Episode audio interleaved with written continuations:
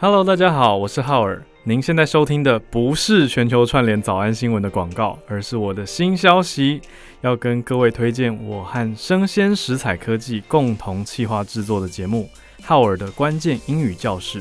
周一到周五，每天给你一个反映社会脉动的关键字，除了能知晓天下事，还有商业趋势的实用单字哦。如果你想要用轻松的方式提升英文的实力的话，每天只要九元新台币就能解锁每周四则付费内容。点选资讯栏的链接，解锁更多独家内容吧。欢迎找时间来我的关键英语教室，我们空中见。本节目由生鲜食材科技出品。Hello，欢迎一起今天遇到爱玲姐。我们上个礼拜遇到的是爱玲姐的连环套，这个长篇小说没有写完。上个礼拜我们看到了尼喜十四岁被一个印度男人雅赫亚买进来，类似于妻妾，好像又不是，是下人吗？也不是，总之是一个没有名分的同居人，一个生小孩的工具。尼喜生下第二胎瑟里塔之后。觉得房子实在是太小了，雅赫雅就把楼上的房客给撵走了，腾出一间房来，叫了工匠来油漆。收拾屋子的那两天，雅赫雅自己避到朋友家去住。尼喜本来要住到一个小姐妹家里去，雅赫雅又不放心，尼喜就赌气带了两个孩子到修道院里面去了。修道院应该比闹市中还要凉爽吧？但是梅拉尼师太却喊热说：“我跟院长讲一下哦，我们两个师姐妹就带你到山上去避暑。”尼喜说：“山中你们有别墅啊，真的是好阔啊。”梅拉尼笑道：“哪有啊，不过就是米尔先生送我的那栋房子。”尼喜啧舌说：“房子也是可以送的哦。”梅拉尼笑道：“我没有告诉过你吗？”真是个大笑话诶，我本来是同他玩的，说米尔先生，你有这么多房子，送我一栋吧。没想到我轻轻一句话，弄假成真，他竟然把他隔壁的那栋新盖的给我了，说不嫌弃，我们做个邻居吧。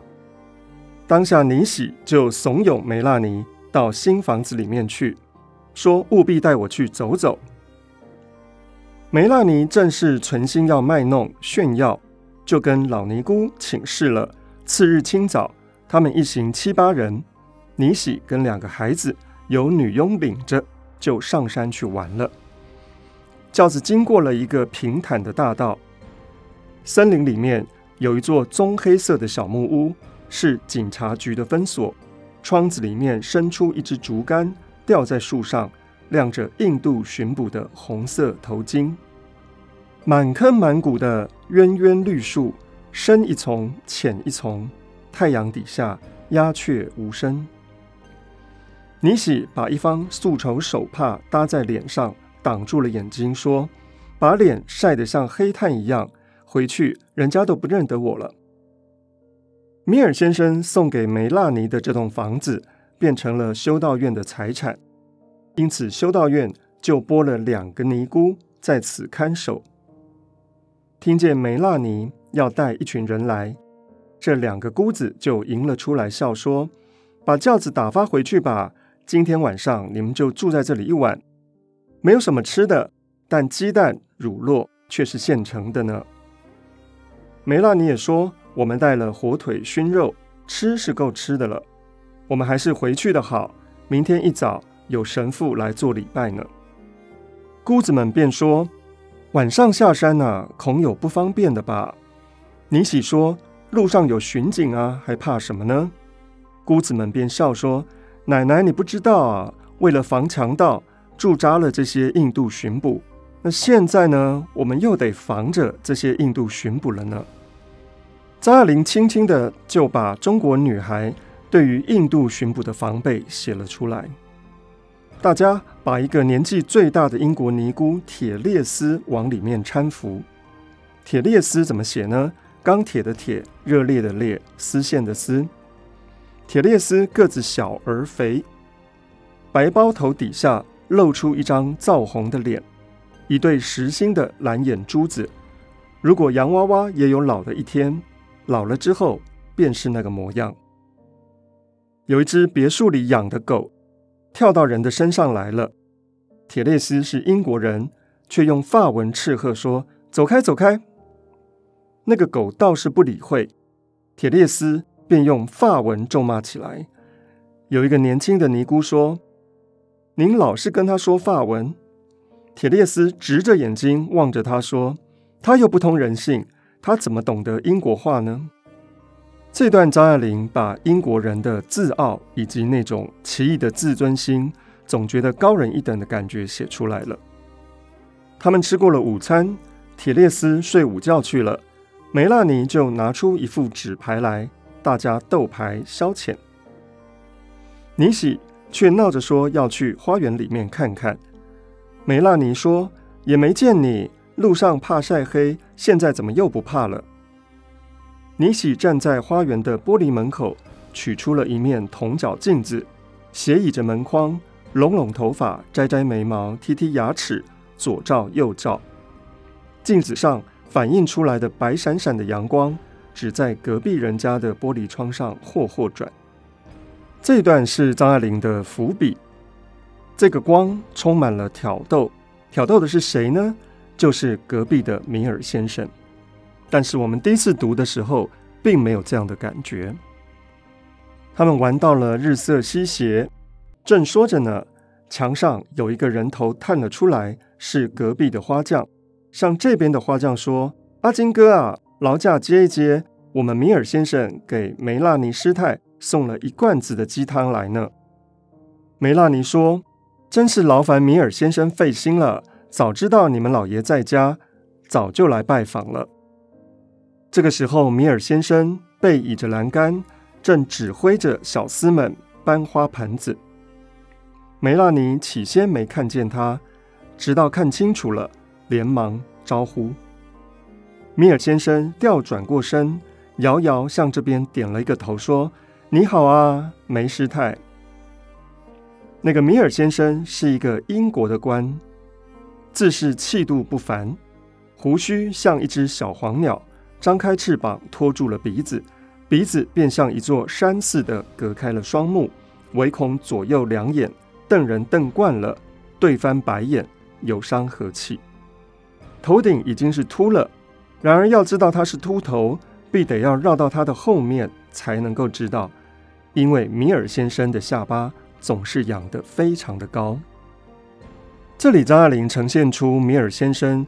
他因为是一个在中国做官的英国人，以至于有一种心高气傲的感觉，自度不凡。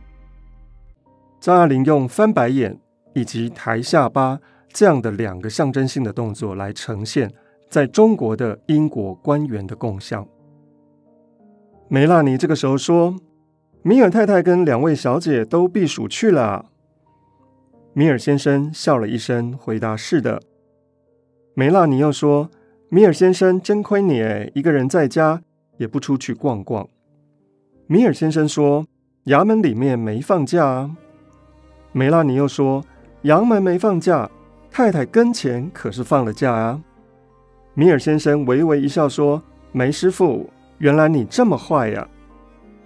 尼喜忍不住，大着胆子就插进嘴来：“你以为尼姑都是好的吗？”你去做一年尼姑试试，就知道了。这句话当然指的是尼姑，因为长期没有性行为，以至于某些事情是按捺不住的。尼喜说的是英文，他的文法跟大家有点不同，而且掺杂一点广东话，但米尔先生却是听得懂的，便说：“我不是女人，怎么能做尼姑呢？”尼喜笑说。做一年和尚也是一样啊，做了神父，当然就免不了要常常的向修道院里面跑了。到修道院里面跑，当然是为了要去找尼姑啊。米尔先生哈哈大笑起来，架着的鼻子的黄胡子向上耸一耸，差一点就把鼻子掀到后脑去了。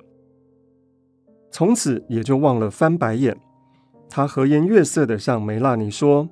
这一位英文说的真不错啊，梅拉尼说：“他们家呀，现在是香港数一数二的绸缎店呢，专做上等人的生意，怎能不说的一口好英文呢？”米尔先生说：“哦，难怪呢。”梅拉尼故意的向米尔先生介绍说：“米尔先生，这是伦姆健太太。”其实梅拉尼是知道，尼喜根本就不是雅赫雅的太太。这样的介绍显得有点刻意，当然听在尼喜的耳朵里更是尴尬。米尔先生背负着手，略略弯了弯腰。尼喜到了这个时候。又扭过身去，不甚理会，只顾摘下一片柠檬叶，搓揉出汁来，窝在手心里，凑上去深深嗅着。其实这个时候，尼喜跟米尔先生两个是看对眼的。当然，米尔先生就使出了他的招数，说：“梅拉尼，我要要求你一件事情。”梅师傅就说：“什么事啊？”米尔先生说。我太太不在家，我实在管不住我的厨子了。菜做的一天不如一天，不如你过来指点他，可以吗？梅师傅一心要逞能，便说：“有什么不行的，米尔先生？你没吃过我做的葡萄牙杂烩吧？我们今天来换换口味。”米尔先生说：“好极了，时候也不早了，就请你们过来吧，就在我这儿吃饭。还有伦姆健太太。”也请一起过来。梅拉尼这个时候心中当然是雪亮的，他心里想：若是寻常的老爷太太，有一点出轨，有一点私情，让他分担一些是没关系了，他倒也不甚介意。但是尼喜若能够与雅赫雅白头到老，梅拉尼手里如果捏着一点把柄的话，以后当然对于尼喜来说。就是有求必应、要衣奉食的，但是现在看起来，雅赫雅跟尼喜是绝不会长久的。一旦拆散了，雅赫雅总难免有几分割舍不下。到时候追究起来，不说尼喜的不是，反而却怪牵线人。这个牵线人指的就是梅拉尼师太，牵谁的线呢？当然指的就是尼喜。跟米尔先生，米尔先生换了晚餐服，在客厅里面等候着。客人一到，便送上三杯雪梨酒来。梅师傅吃了，就到厨房里面去忙了。这里只有米尔先生跟尼喜一句生，两句熟，谈不上两句话。梅师傅却又走了回来，说：“厨师都知道了，不用在旁边监督。”米尔先生知道梅师傅是存心防着他们，一时也就不便支开梅师傅。在筵席上吃的是葡萄酒，散了席，回到客厅来喝咖啡，又换上一杯威士忌。尼喜就笑说：“怎么来了这会儿没断过酒啊？”米尔先生说：“我们英国人吃酒是按照时间的，是没错哦。”尼喜笑说。那么你们什么时候不吃酒呢？米尔先生想了一想，说：“早饭以前，我是立下了规矩，是一滴酒也不入口的。”米尔先生吩咐西仔把钢琴上面古铜烛台上的一排白蜡烛点齐了。什么是西仔呢？就是在外国人家帮佣的中国人。米尔先生跟梅师傅说：“我们来点音乐吧。”好久没听见你弹琴了，梅师傅少不得谦逊一番。米尔先生说：“别客气了，我的大女儿就是你一手调教出来的。”梅师傅背向着他们，坐在琴凳上面弹起了钢琴。米尔先生特别选了一支冗长的三四折的乐曲，当然方便自己跟尼喜坐在一张沙发上。张爱玲形容。那墙上嵌着乌木格子的古英式的厅堂，在烛光中像一幅暗淡的铜做的图案。只有玻璃瓶里面的几朵朱红的康乃馨，仿佛是浓浓的着了色。那个红色在昏黄的照片上直接的涂出来。尼喜伸手去弄着花，米尔先生便伸过手背去兜住了尼喜的腰，又是捏又是掐的。尼喜躲不过，米尔先生便解释说：“不然我也不知道你是天生的细腰诶。西洋的女人的腰是用钢条跟鲸鱼骨硬塑出来的，细虽细，但是硬得像铁打一般。”尼喜不理睬他，只将两背紧紧环抱着自己的腰。米尔先生便去拉尼喜的手，尼喜的手就抄在短袄的衣襟下面，而米尔先生的手也跟着过来。尼喜正忍住笑，想要抗拒，突然说了一声：“咦，我的戒指呢？”米尔先生说：“怎么，戒指丢了？”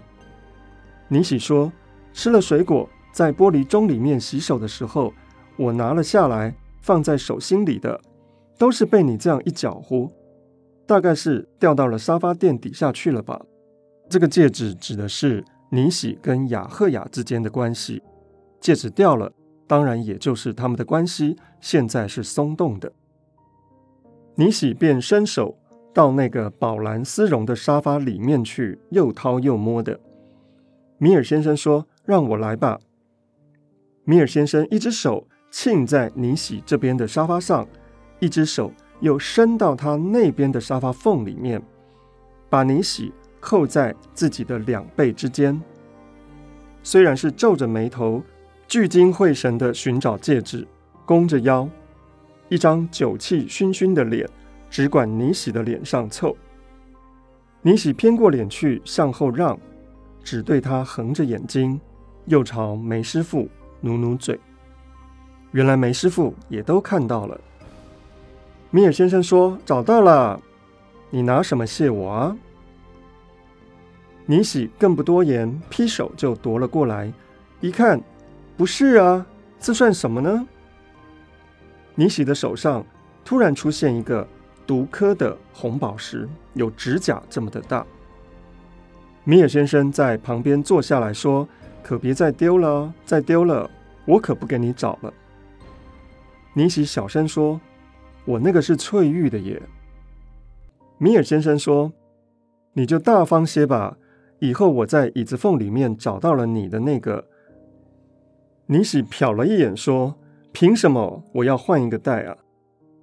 我那个还不一定找得到，找不到呢。”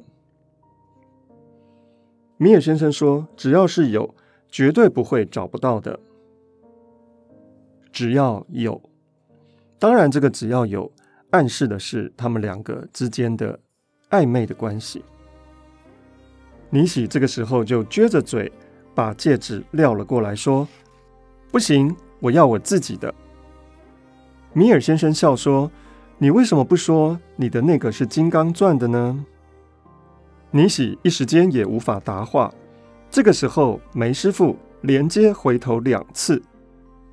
米尔先生待要亲手帮尼喜戴上了戒指，尼喜恐怕又被人看见了，落了个痕迹。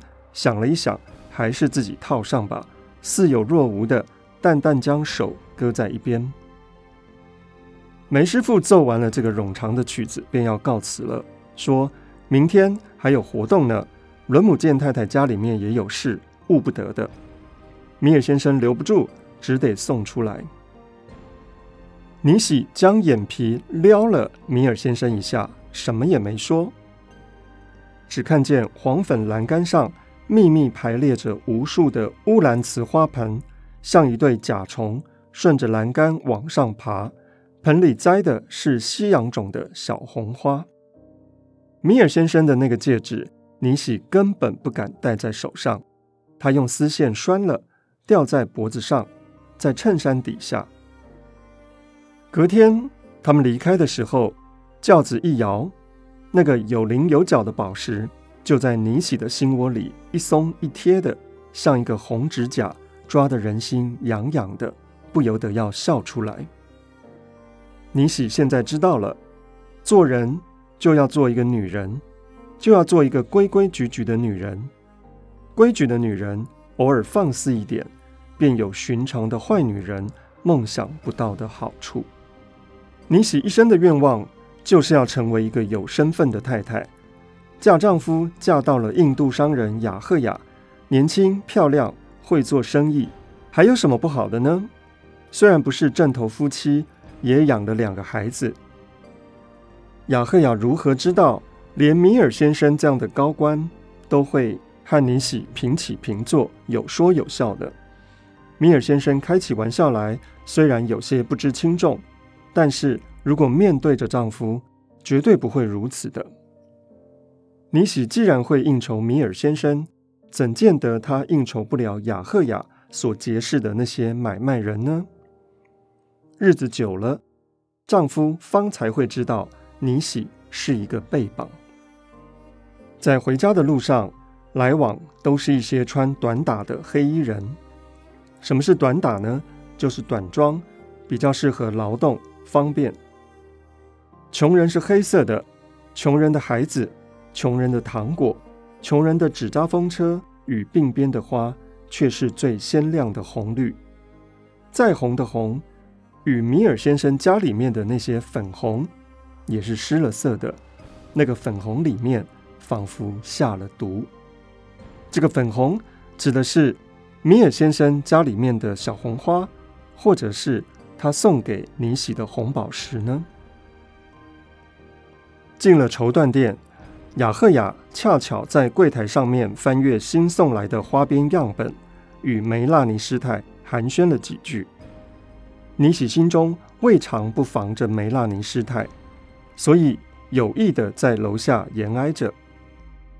无奈两个孩子，一个要尿尿，一个要喂奶，尼喜只好随女佣。上楼看照着，尼喜就着阳台上面的阴沟，弯腰为孩子把尿。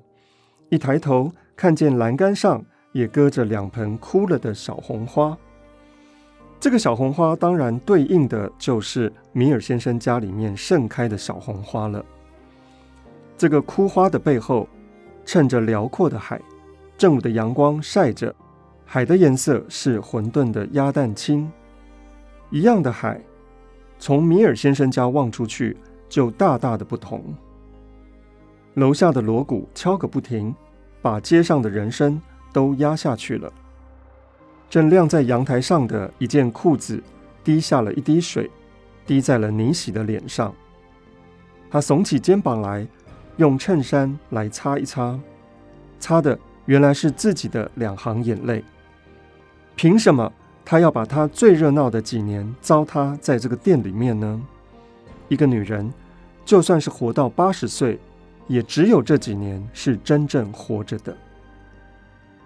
孩子撒完了尿，闹起来了。尼喜方才知道自己在发愣呢，摸摸孩子的屁股，已经被风吹得冰凉的。回到房里面，梅拉尼师太上楼来跟他告辞。这个时候。尼喜已经感觉到梅拉尼师太应该已经把昨天发生的事情告诉雅赫雅了。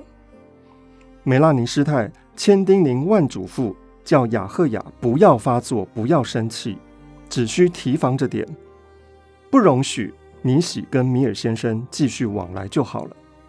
但是雅赫雅如何按耐得住呢？雅赫雅会暴怒吗？这个家里面会发生什么样的状况呢？请听下回分解。